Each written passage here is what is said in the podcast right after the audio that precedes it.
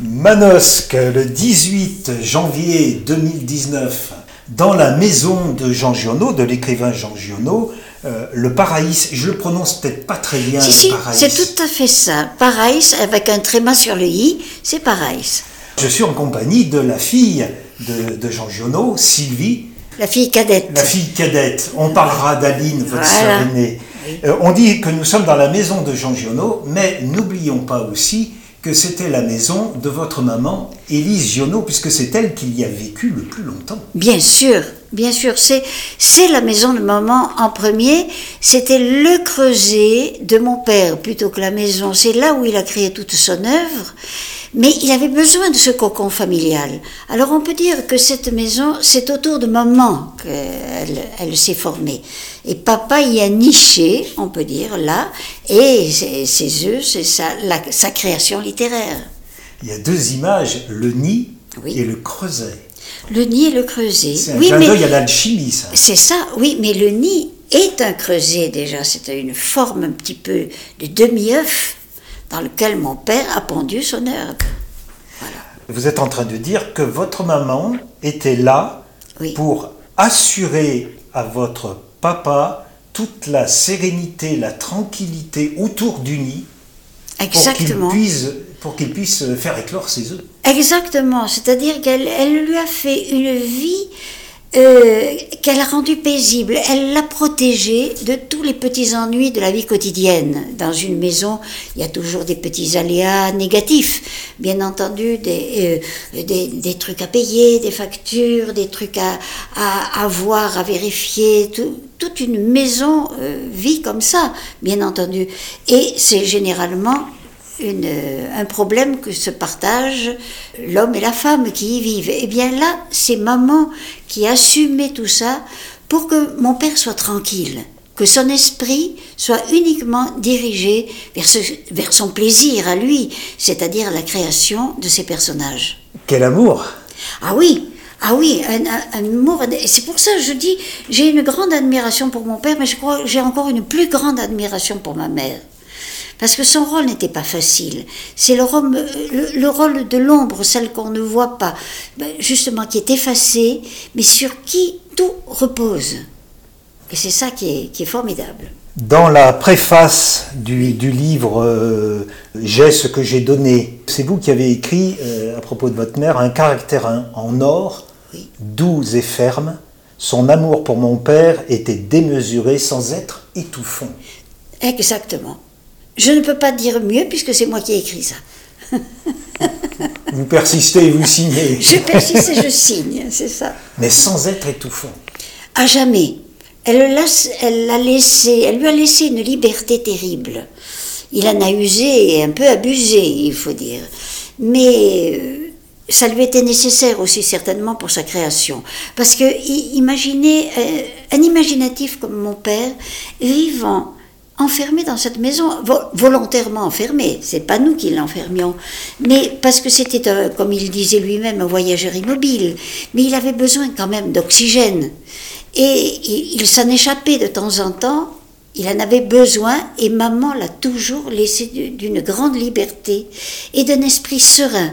Elle n'était pas, elle n'était pas sur lui, elle n'était pas étouffante exactement comme ça. Elle, je crois qu'il a été un homme paisible, heureux de vivre grâce à cet amour inconditionnel de ma mère, qui, qui était, c'était un amour euh, vraiment euh, épanouissant pour l'homme.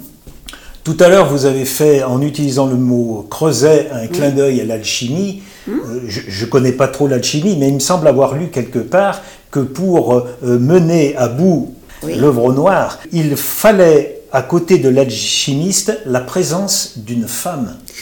Oui, mais bien sûr, eh bien cette présence-là, mon père l'a eue.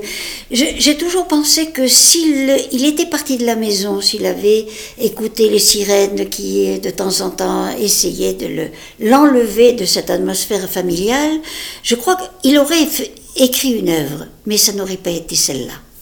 Ça, j'en suis sûre. Cette œuvre-là, il l'a écrite vraiment ici. Il en avait besoin d'ailleurs, quand il s'échappait de la maison, il, il en revenait pour écrire. Il, revenait, il ne pouvait écrire qu'ici. Ailleurs, il écrivait des phrases, il écrivait, il essayait, certainement son esprit travaillait, il travaillait toujours. Mais l'écriture, même la rédaction de son œuvre, c'était dans son bureau, c'était dans cette maison. Alors ce bureau, euh, son atelier, hum. euh, là où il construisait son œuvre, a changé de place. Vous l'évoquez ça dans, le livre La maison d'un rêveur, hein, qui est paru en 2012 chez Belin. Ah Petit ouvrage qui vaut, qui, vaut la, qui vaut la peine du détour. Ah, hein, c'est gentil. Ah oui, on apprend des petites choses qu'on peut apprendre ailleurs, mais là, c'est très intéressant parce que c'est vu par quelqu'un qui a vécu ici dans cette ah maison. Donc son atelier a, a, changé. Il a fait des petits déménagements au fil du temps. C'est ce que je vous disais. Mon père était un voyageur immobile, mais à l'extérieur. Mais par contre, à l'intérieur de cette maison, il a voyagé. Pratiquement toutes les pièces de la maison, sauf la cuisine, je crois que toutes les pièces lui ont servi de bureau. Je peux vous raconter pratiquement les œuvres qui ont été écrites dans la pièce qui est au-dessus, la cuisine. Les, ensuite, le, le, deuxième bureau, ça a été celui qui est tout au fond, là-bas, qu'on visite. Après, ça a été la bibliothèque. Après, il y a eu ce qu'on appelle le bureau de Noé, tout à fait en, phare de la maison, très isolé de la maison familiale, euh, un peu à l'extérieur du bruit euh, qui bruisse dans une maison. Après, il y a été le bureau d'Angelo, on peut dire le bureau d'Angelo, c'est le plus grand, la plus grande pièce de la maison. Et puis ensuite, la fin, le dernier bureau, au rez-de-chaussée, au moment où mon père n'a plus pu monter ces deux étages. Ça l'essoufflait, il avait le cœur fatigué. Le dernier bureau, le bureau de la vieillesse, de la fin de mon père. Donc vous voyez, toute cette maison-là, on ne peut pas dire euh, que mon père a vécu retiré dans une tour d'ivoire. Sa tour d'ivoire se déplaçait avec lui, si vous voulez. Voilà. Est-ce que c'était quelqu'un qui, qui, avait besoin d'un gueuloir? Est-ce que c'est quelqu'un qui essayait de dire ces phrases soit seul, soit quelqu'un d'autre. Bien sûr. Autrement dit, est-ce qu'il vous faisait la lecture de, son, de ses Eh bien, écoutez, moi j'ai eu beaucoup de chance parce que à midi, vous voyez, il y avait deux moments dans la journée où on se réunissait. C'était au moment des deux repas, à midi et le repas du soir. À midi, la maison continuait à tourner. On n'avait pas fini de faire ce qu'on avait à faire dans la journée. Donc mon père ne parlait pas de ce qu'il était en train d'écrire puisque ça n'était pas terminé. Mais il nous racontait à, table, nous n'avions pas, un père écrivain, on avait un père conteur. Il nous racontait des tas d'histoires qui jaillissaient de son imagination comme ça et qui n'ont jamais été écrites. Ensuite, tout le monde s'éparpillait. Nous, ma sœur et moi, nous retournions au, collège. On avait notre vie. Maman sortait, allait voir ses amis. Et le soir, deuxième réunion familiale autour du repas du soir. Le repas terminé, mon père nous envoyait, ou ma sœur ou moi, ce qu'on faisait d'ailleurs en grognant parce qu'il y avait deux étages à grimper, on allait chercher ce qu'il avait écrit dans la journée. Et là, nous avions la lecture en feuilleton de son roman.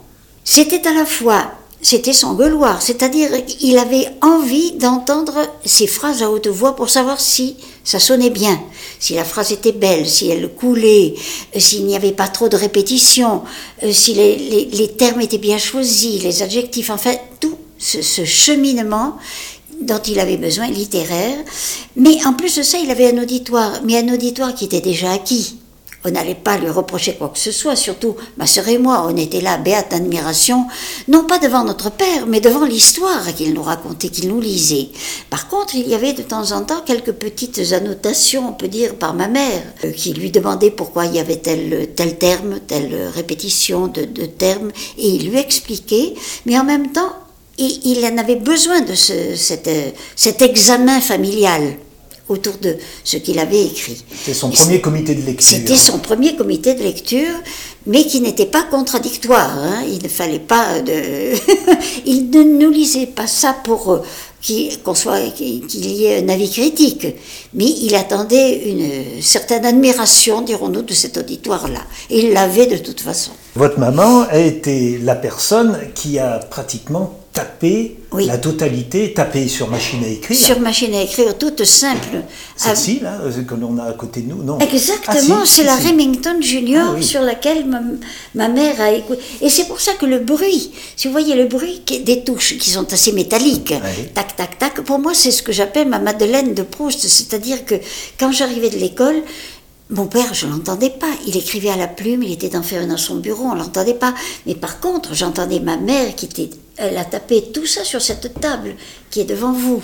Là, il y avait la machine à écrire, il y avait les, les manuscrits de mon père étalés là, et j'entendais tac tac tac tac tac tac tac dès que j'arrivais de l'école. C'est son travail de l'après-midi. C'était le travail de l'après-midi. Et c'était pas facile parce que cette petite Remington, il fallait qu'elle mette au moins euh, trois carbones. Il y avait quatre, quatre feuillets Ah oui. et il fallait appuyer très fort sur les touches pour que ça s'imprime sur la quatrième page quand même. hein. C'est pour ça qu'on appelle taper sur la machine. Ah oui, oui, oui, ça n'est pas, ça n'est pas l'ordinateur où on effleure les touches. Là, c'était de la puissance des doigts. Heureusement qu'elle avait été, elle, elle n'était pas pianiste, mais elle avait joué du piano très longtemps. Donc elle savait vraiment toucher les, comme il fallait les touches Sur- Sur le clavier. sur le clavier. C'était une ancienne institutrice, c'était sa formation. Exact, Elle a exercé un peu. Elle a exercé très peu. Elle a son premier poste, quand elle a eu son diplôme, elle a été envoyée sur le plateau du Contadour à Redortier. C'est une église, c'est une église, c'est une école tout à fait isolée. Les premiers petits élèves qu'elle recevait arrivaient de 5 km à pied, des fermes éparpillées. On voyait une jeune fille de 18 ans sur ce plateau, dénudée, complètement dénudée, avec euh, une dizaine d'élèves qui arrivaient de- des fermes, euh, non pas avoisinantes parce qu'elles étaient éloignées. Là, elle a tenu, je crois, elle n'a pas tenu une année entière. Elle a passé un hiver. Euh, Sa mère est venue la rejoindre parce qu'elle était toute seule, dans cette, elle couchait dans cette école et tout. Et ensuite, elle a été envoyée à Ajaccio, dans une école normale, une école de jeunes filles. Et là, pour elle, ça a été le, paradis. Ajaccio, c'était vivant, c'était chaleureux, c'était chaud. Et ensuite, ben, quand euh, elle s'est mariée, vous savez, c'était, il faut voir aussi euh, un mariage en 1920, c'était non pas le matriarcat, mais le patriarcat, c'était l'homme qui devait subvenir aux besoins de la famille. Donc mon père n'a plus voulu que ma mère travaille, elle a abandonné son métier, mais comme ils avaient quand même une vie très très très plus que très modeste, elle, s'est employée un petit peu, euh, comment ça s'appelle? Vous savez quand on fait le, oh le dépôt des vins, vous savez, le, le- une circulaire pour que vous puissiez euh, emmener du vin chez vous, parce qu'on n'avait pas le droit de, de faire circuler du vin. Alors euh, c'était quelque chose de légal, une espèce d'imposition. Alors elle, elle faisait ça à mi-temps pour essayer de gagner 4 sous, mais elle n'a plus jamais exercé son véritable métier d'institutrice. Votre papa, il, il- il a voulu que son épouse ne travaille point, comme Non. on dit, alors que sa maman, elle a travaillé. Bien sûr, mais euh, il estimait qu'il pouvait subvenir euh, aux besoins familiales, bien qu'il ait quand même à charge euh, les deux grands-mères, c'est-à-dire sa mère et sa belle-mère, qui étaient à la retraite toutes les deux, une retraite qui n'existait pas à l'époque, puisque euh, il fallait faire son petit pécule soi-même. Or, ces deux vieilles dames avaient fait ce qu'on appelle un petit bas de laine, avec euh, des écus qu'elles avaient mis de côté justement pour vivre. Et elles ont confié ces écus à leur fils et gendre qui travaillaient dans une banque en se disant ça c'est vraiment l'homme qu'il nous faut pour garder ces écus. Et mon père l'a, a placé donc l'argent de ces deux vieilles dames dans la seule banque qui a fait faillite quelques mois après. Vous voyez, il valait beaucoup mieux quand même qu'il se consacre à la littérature parce qu'il était peu doué pour les questions d'argent. Donc il, il avait intérêt, oui, à subvenir aux besoins de sa famille. Elle n'avait plus rien, elle n'avait plus rien, donc il les a prises sous son aile, c'est normal. Surtout que vos deux grands-mères ont vécu ici. Ici, c'était une maison de femmes un petit peu. Il C'était était au, de milieu de. hein, c'était le bourdon au milieu de la ruche, hein, au milieu des abeilles. Oh, c'était pas le bourdon, c'était le sultan au milieu de son harem, vous voulez dire, oui. c'était plutôt ça. Parce qu'il avait énormément de charme et qu'il obtenait tout ce qu'il voulait de toute cette, euh, toutes ces femmes qui étaient autour de lui. Avec de belles phrases, avec des sourires, avec des embrassades. Il était très tendre. Il obtenait ce qu'il voulait. Je, je trouve que ça a plus l'air d'un sultan que d'un bourdon. S'il nous, s'il nous écoutait, peut-être nous écoute-t-il d'une façon ou d'une Ah, je autre. crois qu'il doit sourire. Oui. Il doit sourire. Ça doit l'amuser. Il doit se dire, oh, ma fille m'a bien compris. L'une de, de vos grand-mères, c'est la fameuse Nini, la Nini. Ah, la c'est Nini, votre grand-mère maternelle. C'est l'arrière-grand-mère. ah, oui, c'est la grand-mère de votre mère. Mère, voilà. Ah oui, pardon, oui, oui. C'est l'arrière-grand-mère. Qui est décédée à 102 ans. Voilà, nous avions, j'avais exactement 100 ans d'écart avec ma grand-mère, Ah, mon oui. arrière-grand-mère. Voilà. Elle est morte, j'avais deux ans. Voilà. Elle était née en 1834 et je suis née en 1934. Donc vous n'avez pas de souvenir de, de cette Non, personne. n'ai- j'ai des souvenirs imposés. Voilà. Voilà, on m'en a beaucoup parlé, voilà. Et j'ai eu effectivement l'impression de la connaître. Mais en fait, ce sont des souvenirs que je, ne- je n'arrive pas à cerner. Deux ans et trois mois, non, c'est tout petit Ah encore. oui. Et votre maman a vécu 101 ans. Il y a deux, deux centenaires là. en- Ah oui, presque 102 ans, maman Ah aussi, oui, oui, oui.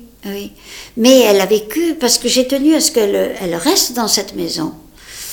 Euh, J'estimais qu'elle elle avait le droit, avec tout ce qu'elle avait fait pour, pour mon père et pour nous, elle avait le droit de vivre sa vieillesse ici et que le, ce que pouvaient rapporter les œuvres de mon père, ça lui était destiné pour qu'elle ait une vieillesse agréable.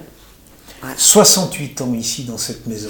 Certainement, elle, elle- elle- elle a laissé quelque chose d'elle-même dans cette maison, de Ah sa ben bien sûr, personnalité. bien sûr, bien sûr. Ah oui, oui, moi je retrouve, je retrouve autant ma mère que mon père. Parce que mon père, euh, je vous dis, il, euh, on ne le voyait qu'aux heures des repas. Très souvent, euh, il était enfermé dans son bureau, à la fois pour travailler, ou pour se reposer, ou pour se recevoir des personnages qui voulaient le, le- le voir. Mais en fait, maman était là, à tourbillonner, à s'intéresser à nous. C'était, c'était elle, la famille. C'était elle. C'est c'est elle qui faisait vivre le- Ah oui. la, la oui. maison. Le quotidien et tout. Autre, autre femme aussi, la, la fine, Ah, qui était la bonne oui. piémontaise et qui faisait les commissions. Alors il y a des anecdotes par rapport au porte-monnaie. Bon. C'est ça, oui, oui, oui. Elle parlait très mal le français d'ailleurs, elle était piémontaise d'origine, et elle vivait avec nous. Elle vivait dans cette chambre qui est là, qui a servi de chambre pour l'arrière-grand-mère, qui a servi de bureau, le premier bureau de mon père, et qui est devenue la chambre de Fine. Fine qui avait une admiration, mais démesurée pour mon père, et qui entretenait dans euh, le jardin, la première partie du jardin, c'était un jardin de fleurs, fait par Fine, elle le voulait, et c'était les fleurs pour le bureau de mon père. Il n'y avait que le bureau de mon père qui avait droit à son bouquet de fleurs du jardin de Fine. C'est quoi cette admiration? C'est l'admiration devant l'écrivain, l'homme qui... Oui, de- devant justement quelque chose qu'elle comprenait mal.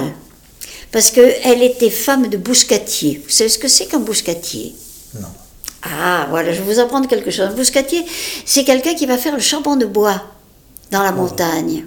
Et euh, avant d'être veuve, elle travaillait donc avec son mari et elle euh, campait dans la montagne de Lure pendant que son mari faisait des, des, des- ces espèces de huttes dans lesquelles il, il brûlait ce bois pour en faire du charbon de bois qu'ils allaient vendre après. Une fois qu'elle a été veuve, Fine a essayé de se placer et c'est là que mes parents l'ont récupérée. Elle est venue et elle vivait donc avec nous. Mais elle, elle c'était une fille de plein air. Elle, avait, elle savait ce que c'est que de travailler de ses mains. Or, voir quelqu'un qui était enfermé dans un bureau, qui n'avait pas l'air de faire grand-chose, et qui gagnait sa vie en écrivant des histoires, pour elle, c'était assez magique. Elle, euh, elle avait une admiration faite de- de- d'incompréhension. D'incompréhension pour le travail que faisait mon père. Elle ne le comprenait pas, mais... euh, elle, Mais euh, vous elle- avez le même Elle avait l'admiration. Absolument, mais la même admiration qu'on peut avoir devant un, un magicien qui vous fait des tours. Oui. On, on a- on aperçoit quelque chose de merveilleux, mais on ne sait pas comment il a fait. Eh bien, pour, pour Fine, c'était comme ça que, faisait Votre mon père. papa, un sultan magicien. Oui, mais vous voyez. On va peut-être trouver d'autres oui, oui, oui, oui, oui. Bientôt, il va sortir de là. Il suffira de frotter une lampe et on va le voir jaillir, je pense. Votre maman aussi faisait la cuisine et j'ai noté quelque Oui. part beaucoup de soupe et de gratin. ah oui, oui, oui. Donc dans la maison, il y a des odeurs aussi. Oui, bien sûr. Mais on fait beaucoup de gratins tout simplement parce qu'elle faisait la cuisine euh, familiale provençale. Euh, la Provence a toujours été un pays pauvre au point de vue agriculture. hein. Et il y, avait beaucoup de, il y avait des vergers, un petit peu de, de- des pommes de terre à l'époque euh, qui, étaient dans la plaine, un petit peu de maraîcher, c'est tout. Mais, et puis, on n'avait jamais vu de vaches. Les premières vaches qu'on voyait, pour nous, c'était des animaux exotiques. C'était les moutons, ici. Voilà. Là, ma mère avait l'art de, ce comme on dit, d'accommoder les restes. Quand on mangeait un rôti, euh, par exemple, euh, un rôti avec accompagné de légumes comme on fait maintenant, avec le reste des rôtis, il fallait que ça serve. On ne pouvait pas, maintenant on vous sert du rôti froid à manger comme ça avec la moutarde. Non. Alors là, on farcissait des légumes, des, légumes, des pommes de terre, des oignons, des tomates, des aubergines, des courgettes, un petit peu ce qui se fait sur la côte d'Azur. On utilisait tous les légumes du jardin. Et les recettes familiales, on les retrouve dans le recueil La, la Provence gourmande. Voilà. La première fois que je suis venu ici, Oui. ça a été notre conversation. Ah. Nous, euh, avec mon épouse, vous avez, vous avez parlé recettes. Ah, Parce que on a, on a plus, euh, plus d'une fois euh, pris la recette par exemple, du, du sanglier pour Noël. Ah, d'accord, d'accord. Ah ben, vous vous êtes pas empoisonné au moins, voyez Mais vous n'avez pas ajouté le renard qu'ajoute mon père Ah dans oui, Haine alors là, le renard. Valait mieux pas, valait mieux pas. Voilà. Il y a donc toute cette vie et il y a les animaux. Alors souvent on parle du chien que votre papa avait beaucoup aimé. Là, euh, On peut pas parler du chien, euh, on peut parler des, Des chiens. chiens. Voilà. Mais il y parce avait aussi les chats. Ah oui. et les chats, c'est vous qui les Ah, rameniez. Oui, c'est moi qui, allais, qui les ramenais, des, des petits chats abandonnés, euh, toutes griffes dehors, crachant et tout, sauvages, des- terriblement sauvages. J'arrivais avec des, j'étais griffée de tous les côtés. Et ces petits chats, je ne les amenais même pas à maman, je les amenais à mon père, directement, dans le bureau. Et comme mon père travaillait, il était toujours habillé, bien sûr, mais par-dessus, il avait une grosse robe de chambre parce que c'est, on chauffait très mal cette maison. Donc, et pour ne pas avoir trop froid aux mains, il était toujours enroulé dans une grande robe de chambre. Et quand j'apportais un de ces petits chats qui eut, qui miaulaient, qui griffaient tellement ils avaient peur, mon père les prenait et il les mettait entre ses habits et la robe de chambre. Et il continuait d'écrire.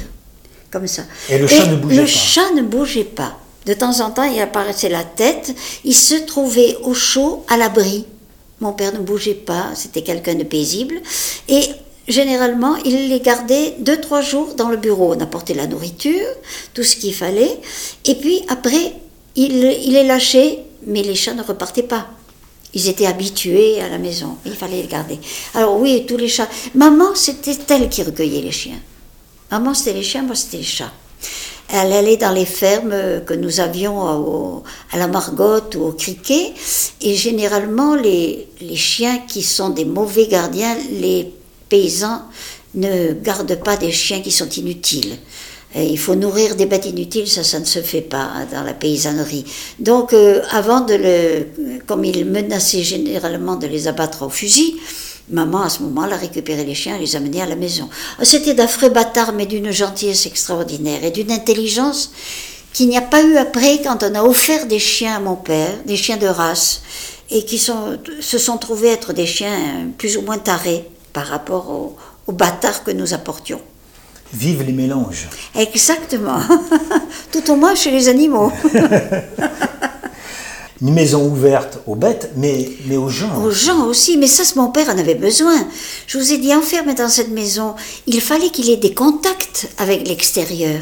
Et les gens qui se présentaient très souvent, vous seriez venu pour euh, faire dédicacer un livre, par exemple, tout simplement. Une dédicace et puis vous repartez.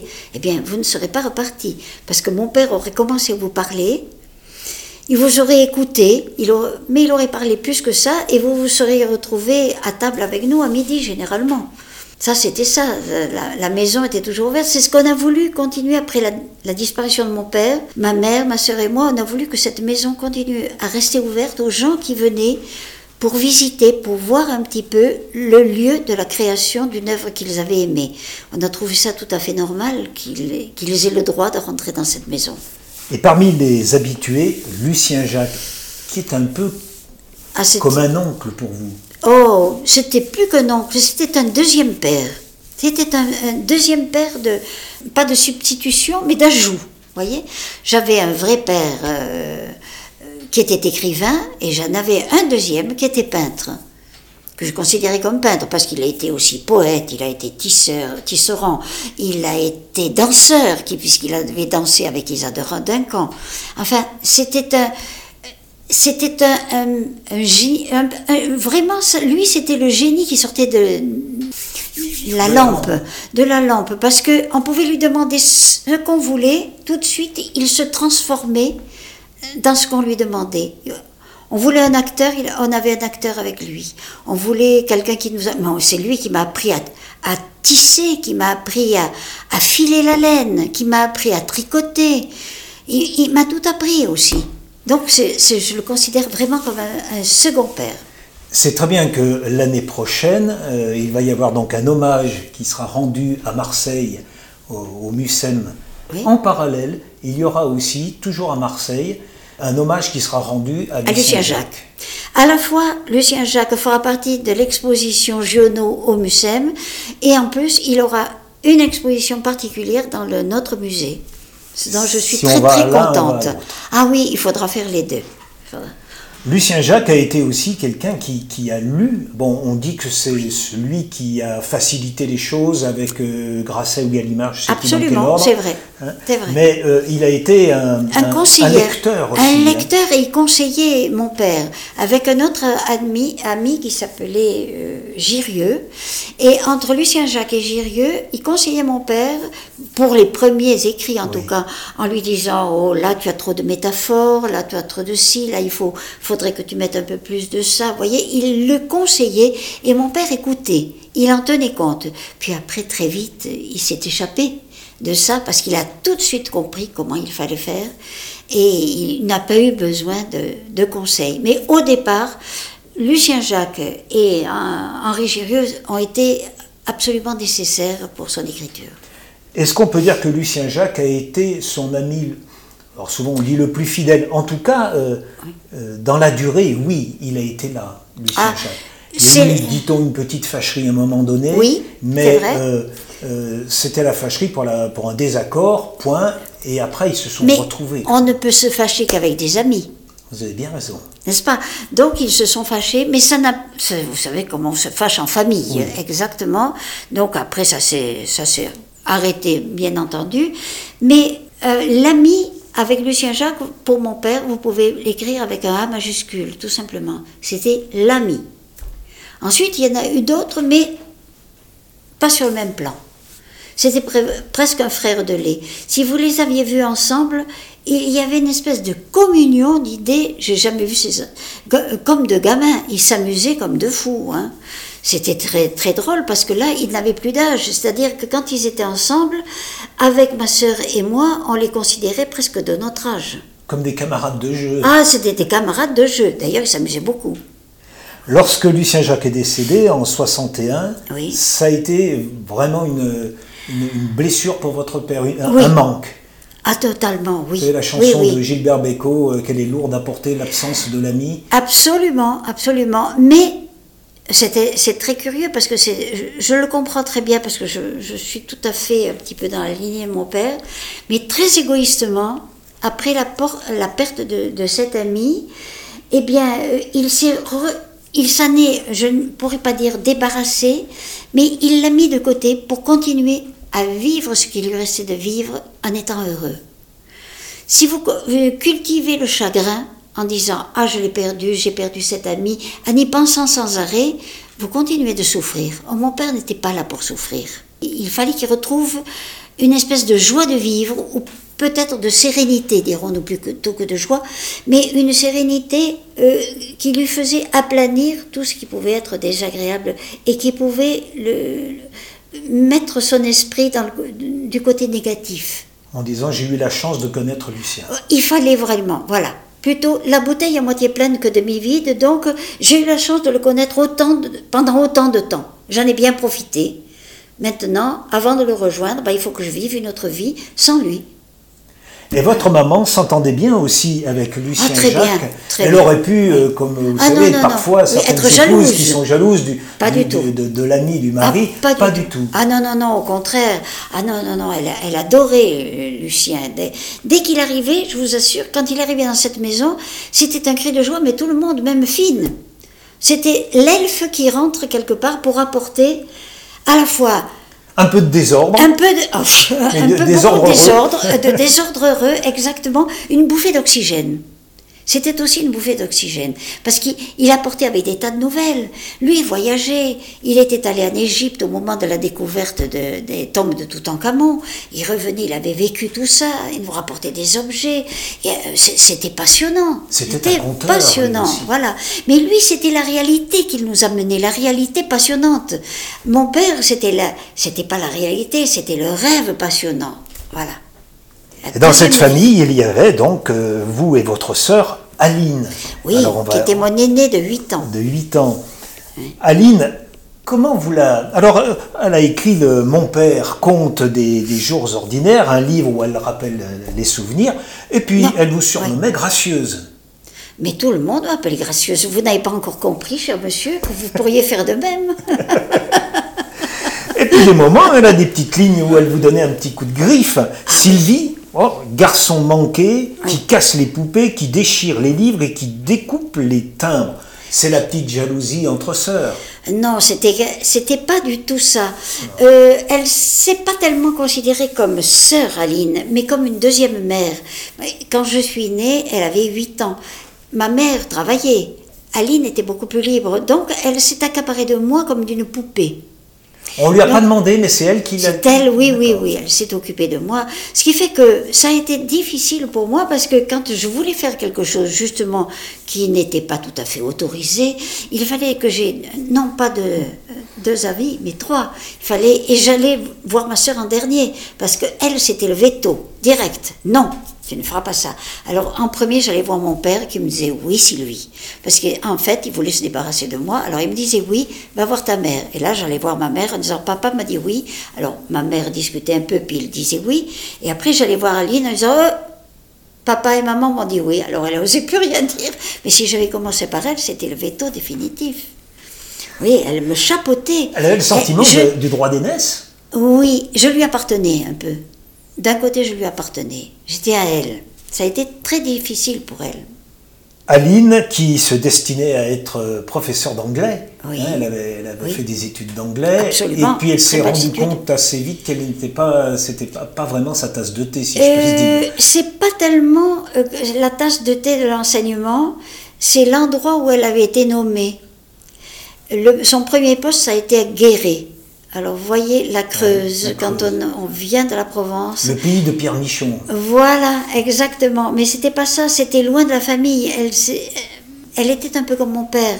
Manosque, c'était le centre du monde pour nous, un petit peu. C'était, vous savez, on a vécu dans une telle aura de tranquillité, de bonheur et de plaisir dans cette maison que c'était difficile pour nous d'en sortir.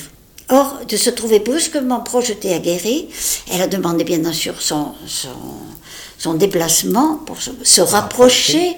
Et le deuxième poste qu'elle a eu, c'est Aubusson, 50 km de Guéret. Elle a dit à cette allure-là, j'arriverai pas à Manosque avant l'âge de la retraite, elle a tout abandonné mais c'était plus par la localisation que par les élèves. En 1964, donc toujours du vivant de, son, votre père, euh, toutes les deux, elle est devenue euh, l'héritière littéraire. Oui, bien sûr, parce que... C'est votre père qui l'a voulu, ça Absolument, parce que Aline travaillait chez Gallimard. Après avoir abandonné l'enseignement, elle a été prise chez Gallimard. Elle occupait un poste dans le, bulletin euh, trimestrielle qu'on fait chez Gallimard. Elle, avait un rapport avec les auteurs aussi, et elle était très bien placée pour s'occuper, continuer l'œuvre euh, et l'édition des œuvres de mon père au moment de sa disparition. Moi, j'étais mariée, j'avais une vie de famille, j'avais des enfants, donc et puis j'étais j'étais à Marseille ou à Manosque, donc j'étais la provinciale qui était assez loin justement de, de tout ce qui était édition. Vous, enfin, vous l'avez accepté facilement que ce soit Aline qui. Ah, ben je ne l'ai pas accepté, je l'ai, j'ai appuyé pour que ce soit Aline qui s'occupe des œuvres. Ah, oui, non, non, elle, elle, était beaucoup plus qualifiée que moi là-dessus. Je peux vous demander, vous, vous, aviez fait des études de, qui étaient Moi, d'histoire, oui, l'histoire. C'était l'histoire qui vous intéressait. Oui, oui c'était l'histoire. J'étais en faculté d'Aix en histoire, puis après j'ai abandonné parce que je me suis mariée avec un, un médecin, un futur médecin, il était encore étudiant. et que j'ai attendu un enfant tout de suite. Alors entre euh, garder la maison et tout ça, euh, aller à Aix pour continuer mes études, non, là, pas de possibilité. Et votre mari a été bien accueilli dans cette maison de femmes ah, très bien, très bien. Il a été très bien accueilli parce qu'il n'y avait pas de point de comparaison. Mon mari était un scientifique. Il arrivait dans une maison littéraire. Il avait sa place. Il avait sa place, absolument. Mon père avait beaucoup de respect pour lui. Il avait et mon, mari avait une très grande admiration pour son beau-père. Donc ça marchait très bien. Il n'y a pas eu de, aucune difficulté ni d'un côté ni de l'autre. Et c'est au décès de votre sœur, qui est, qui est décédée relativement jeune, à 58 ans, en 84, où euh, ce rôle d'héritière littéraire a, glissé vers vous. Absolument, absolument. Bah, Mais j'avais eu la chance, euh, quand euh, Aline a hérité de, de, notre père, elle travaillait donc chez Gallimard, elle était un peu au courant, mais en fait c'était mon père qui quand même gérait tout ça. Hein, c'était sa volonté qui euh, ne demandait pas, son ami. Tandis que quand elle a hérité des, droits littéraires, chaque action qu'elle faisait, elle m'en faisait part. Ce qui fait que quand elle a disparu, je n'étais pas tout à fait euh, ignorante de ce qu'il fallait faire. Mais quand même, tout de suite, je suis allée chez les deux éditeurs de mon père, heureusement il n'en avait que deux, euh, Grasset et Gallimard, et là je, me suis montrée en néophyte en disant écoutez, je, viens d'hériter de cette charge-là, mais je suis au courant de rien, aidez-moi. Et je dois dire que j'ai eu euh, vraiment beaucoup d'aide de la part de, surtout chez Gallimard, beaucoup d'aide de la part de Gallimard pour me mettre au courant de ce qui se faisait, ce qu'il fallait que je fasse et tout.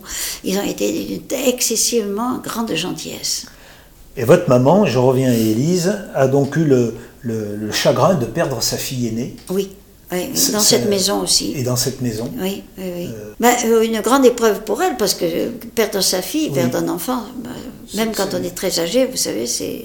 Mais elle avait aussi une philosophie de la vie. C'est ce que j'allais vous dire. Elle, ah réagissait un peu comme elle, a, elle a très très bien réagi. Elle ne s'est pas enfoncée dans le marasme, ni les pleurs, ni rien. C'était un fait, elle a eu euh, un énorme chagrin, mais elle a réussi à surmonter ça. Ah oui, oui, oui, c'était une femme très solide. Les femmes comme on faisait avant, faites d'acier, de... ça c'était indestructible, ces femmes-là. Oui. Vous voici donc la gardienne du temple, si je peux dire comme ça. si vous voulez, oui. c'est une expression. Et du coup, mais ça, ça a peut-être euh, changé aussi certainement une partie de, de, votre vie. Il a fallu que vous participiez à des... des vous étiez sollicité pour, euh, pour donner euh, des, du témoignage, comme on fait maintenant sur votre papa. Mais aussi, il y a eu en 91 la création du prix littéraire Jean Giono. Oui. Donc là aussi, c'est un, un, petit travail. L'association, ah le centre Jean Giono. Donc vous, vous êtes euh, dans tout ça euh, C'est arrivé à point nommé. Moi aussi, j'ai été veuve jeune, j'ai perdu mon mari exactement à l'âge qu'avait ma sœur, c'est-à-dire euh, il avait 58 ans. grâce à Dieu, j'ai eu ce, ce que vous appelez un travail, mais qui pour moi a été une sauvegarde. J'ai eu cette œuvre-là qui m'est tombée sur le dos à ce moment-là. Et avec le travail que ça m'a demandé, j'ai effacé complètement le chagrin que je pouvais avoir. J'avais autre chose à faire.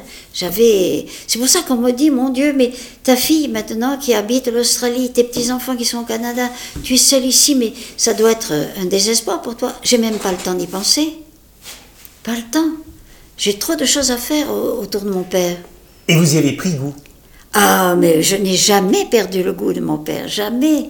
Bien sûr que j'ai perdu le goût. Et je suis fascinée par cette année dont vous avez commencé d'en parler, euh, fin 19 2020, euh, pour le 50e anniversaire de sa disparition. Et je, fais tout ce que je peux pour que ça soit vraiment une année Giono, une année réussie. Je le dois à mon père. Et c'est un plaisir pour moi de, de, de m'y investir. Alors, votre papa ne chantait pas?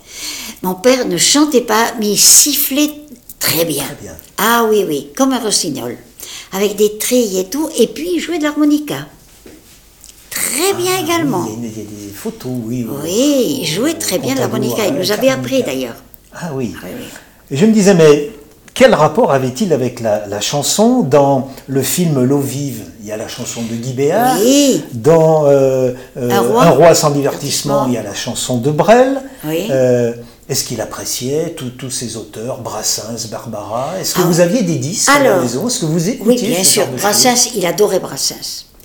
Alors, vous parlez d'un roi sans divertissement. Avant de contacter Brel, il avait contacté Brassens pour que Brassens fasse la musique du film. Mais c'est tombé à un moment donné où Brassens était malade, il avait des coliques néphrétiques terribles. voilà. Et votre papa connaissait ça Aussi. Mais enfin, c'était. Il, a répondu à mon père une très très gentille lettre en disant qu'il était très. Il aurait été très heureux de faire ça, mais il s'en sentait, incapable parce que justement. Euh, physiquement trop fatigué, il ne pouvait pas. Et c'est à ce moment-là que, non pas mon père, mais c'est André Debar, qui était euh, coproductrice du film, qui a contacté Jacques Brel, qui a fait cette admirable chanson. peu connue. Peu connue, mais qui colle au film de façon extraordinaire. Hein, pour moi, c'est une des plus belles chansons de Brel. Oui, on peut être euh, plus partagé par rapport à l'eau vive de Béard. Ben, c'était plus facile, hein. Et puis Béard avait repris une espèce de mélodie qui existait, qui était préexistante déjà. Hein. Voilà, voilà, oui, oui. C'était, c'était beaucoup plus facile. Mais c'était, ça, ça a très bien collé avec ah, Ça a très bien collé. Et puis bon, ça, le, film a aidé la chanson, la chanson a aidé le film. Bon, il y a eu une espèce. Mais quant à Barbara, je ne crois pas qu'il ait jamais entendu un air de Barbara. Ça n'était pas quelque chose qu'on écoutait à la maison. Ça. On, on restait très classique et très baroque. Nous, c'était la musique classique et baroque. On, aurait pu vous, dire des tas de, choses sur Mozart, sur euh, euh, Monteverdi, siffler des airs de Monteverdi, très très bien.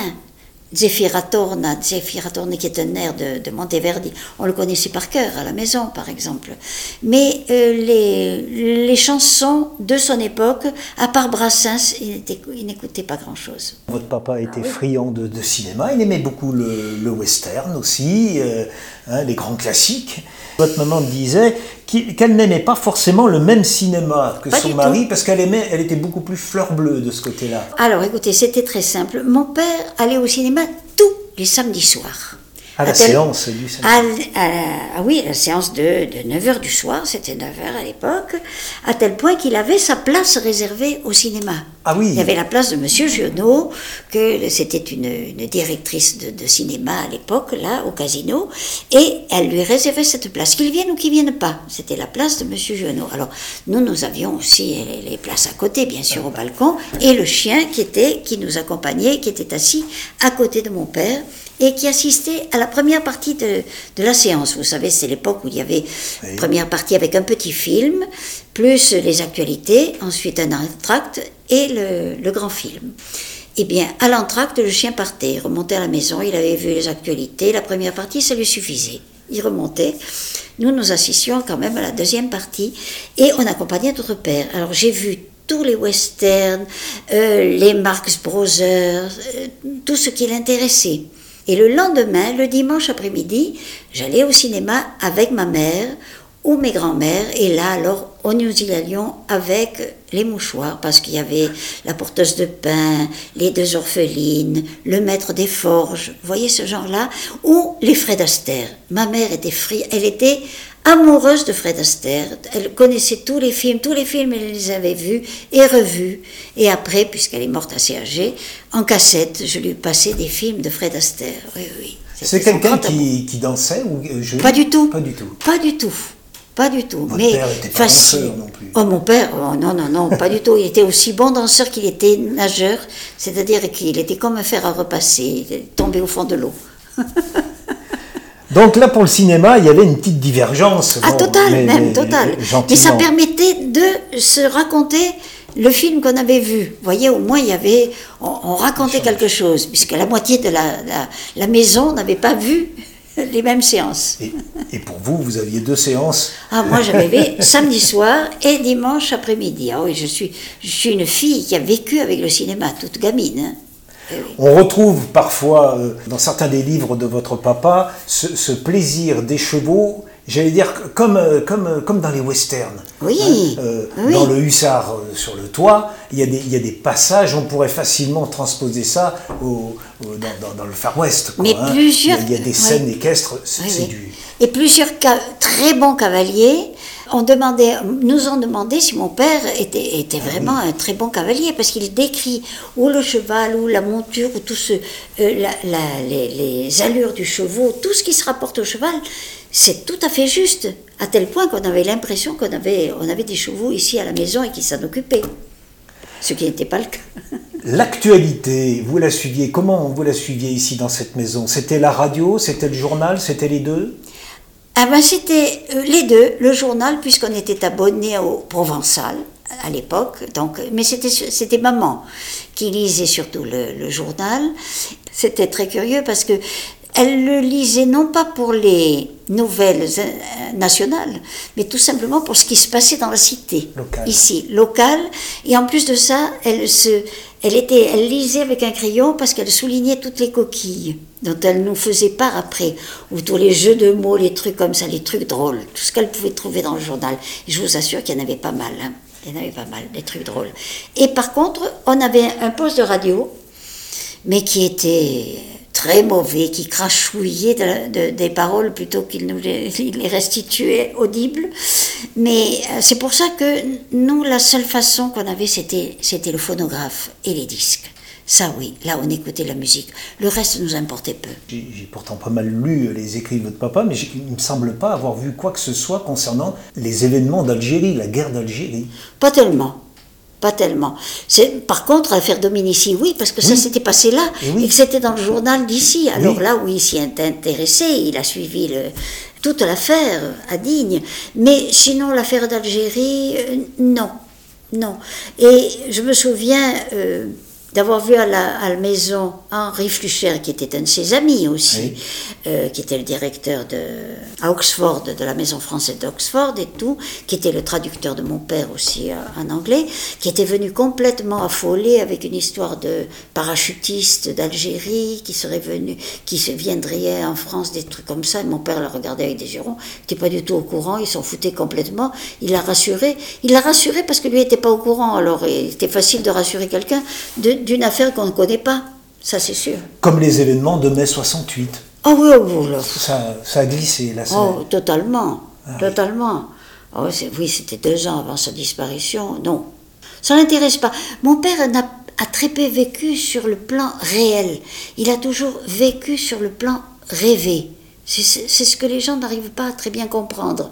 La vie réelle, pour lui, c'était l'heure des repas parce que Là, il était obligé de laisser ses personnages dans son bureau. Il fallait qu'il se restaure. Il appréciait la bonne chair. Il était gourmand. Il appréciait la vie de famille. Il fallait qu'il nous voie, qu'il nous embrasse et tout ça. Mais ce qui se passait en dehors, c'est une, vie très égoïste autour de lui. Une, espèce de cocon de protection. Lui, il avait vécu quatre ans de la guerre de, de 14-18. Merci la compagnie, ça lui suffisait. Démerdez-vous. On peut dire qu'il y a eu deux douches ah froides. Il y a eu celle-ci, et puis après, il y a ah eu ce qui s'est passé en 39. 39 et à partir de là, terminé. Là, l'humanité. Mon actualité, c'est mon. Ah oui, mais même l'humanité, c'était plus un problème. C'était plus son problème. Les hommes, l'individu, un individu, en peine, venir le voir, il avait toujours du secours. Mais la société, terminé, il avait rejeté. C'est une des clés pour vous pour comprendre les, les, les œuvres de votre papa, euh, surtout après. Euh, ah oui, après, ah oui, oui, oui, oui, ben, écoutez, c'est facile de le lire en se rendant compte de, de, des études de caractère qu'il a fait aussi. Hein, rendre compte de. C'est tout, tout dirigé vers des âmes noires, hein, tous les défauts qu'il peut y avoir. Ah non, non, non. En même temps, c'est jouissif. Moi, je sais pas. Monde, c'est un monstre, cette femme. C'est un monstre. Mais en même temps, elle vous fait rire. C'est drôle, je pensais à ça et je pensais à Alain Boguil, l'acteur qui connaît ce texte par, ah, cœur et qui l'a joué plus de mille ah, fois. Ah mon Dieu, je l'ai écouté au moins 20 fois, Boguil. 20 fois. Et chaque fois, j'éprouve autant de plaisir à l'écouter. Il nous a fait une prestation l'année dernière. Vous y ah, vous y étiez C'était formidable. Formidable. Le dernier livre de votre papa, euh, L'Iris de, ah, a été écrit, si j'ai bien compris, à, Majorque.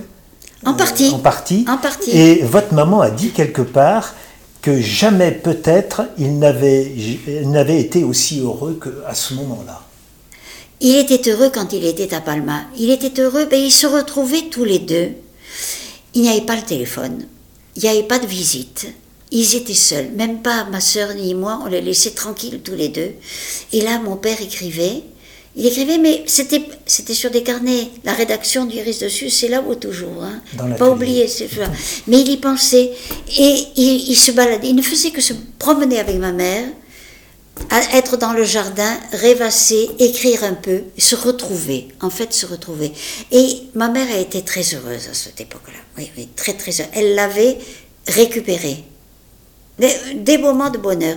Mais c'était vraiment des moments énorme pour eux. Parce que pour mon père, les moments de bonheur, et c'est ce que je fais pour moi aussi, c'est un petit moment dans la journée. Si chaque jour a un petit moment où on se sent bien, un équilibre avec euh, l'entourage, avec le climat, avec le, monde, tout ça, mon Dieu, merci bon Dieu, ça suffit.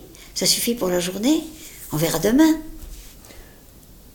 Sylvie Genot, est-ce que je peux dire que vous avez eu la chance d'avoir eu les parents, les deux parents que vous avez eus Oui. Oui, ah, je sais, je les aurais échangés pour rien au monde, aussi bien l'un que l'autre. Ça, je vous assure. Non, j'ai eu beaucoup de chance et je m'en suis rendu compte beaucoup plus tard, bien sûr, parce qu'au moment où je l'ai vécu, ça me paraissait tout à fait normal et tout à fait naturel. Et ce que je trouvais anormal, c'était la façon de vivre mes autres petits amis. Je me disais, mais ils ont une vie tout à fait anormale. Ils s'échappaient de leur maison. Ils avaient des crises existentielles, comme l'on dit maintenant. Moi, j'ai jamais eu de crise existentielle. J'étais bien trop heureuse pour en avoir. Quand on est heureux, qu'est-ce que vous voulez changer à ça? La première fois qu'on s'est vu, vous m'aviez demandé quel était le livre, si j'avais un livre préféré de votre papa. Oui. Il y a un entretien qui a été fait il y a quelques années avec votre maman, un entretien radiophonique euh, sur France Bleu, et le, on, demande à votre maman si elle avait un livre préféré. Alors elle dit tout d'abord qu'elle a tout aimé, eh mais qu'elle avait une petite préférence pour, pour Noé. Ah tiens, ah c'est curieux, oui oui. C'est pas mon préféré à moi. Alors, quel serait votre préféré? Écoutez, euh, c'est difficile pour moi de le dire parce que je, je le relis sans cesse, parce qu'on me demande des tas de choses, donc je connais bien l'œuvre de mon père. Eh bien, je ne peux pas vous dire que j'ai un livre préféré, ça dépend de mon humeur. Ça dépend ce dont j'ai besoin. Vous voyez, pour moi, l'œuvre de mon père, c'est une pharmacie. À un moment donné, j'ai besoin de tel livre pour me retrouver, pour être en équilibre. À un autre moment, ce livre-là ne m'apportera rien, mais c'est un autre. Donc c'est très sélectif. Par contre, bien sûr, j'ai un roi sans divertissement, un petit peu sur un escalier au-dessus. Au -dessus. Il y a le hussard sur le toit, parce que je suis toujours amoureuse d'Angelo, ça je le saurai jusqu'à la fin, amoureuse d'Angelo. Mais il y a les deux extrêmes, pour moi aussi. Il y a Colline, le premier, et il y a les de Suse, le dernier. Entre ces quatre-là, je ne peux pas vous dire quel est mon préféré. Mais il y a des pages dans les de Suse et une page où il ne se passe rien. Deux pages où il ne se passe rien. Il y a le héros, Tringlo, qui est assis sur son lit et qui attend quelqu'un. Il l'attend toute la journée. Et la journée se passe. Mon père décrit un rayon de soleil qui touche au fur et à mesure différentes pièces, euh, morceaux de la pièce où se trouve Tringlo, pour montrer le temps qui passe. Eh bien, ces deux pages-là, c'est un véritable chef-d'œuvre. Donc, on va encourager tout le monde à bondir dans les risques dessus voilà, et dans de les rechercher ces pages-là. Sans négliger les autres. Sylvie Giono, merci beaucoup pour toutes ces minutes que vous avez passées avec nous. J'espère que j'ai pas trop bafouillé. Vous aurez des petites reprises. Voilà.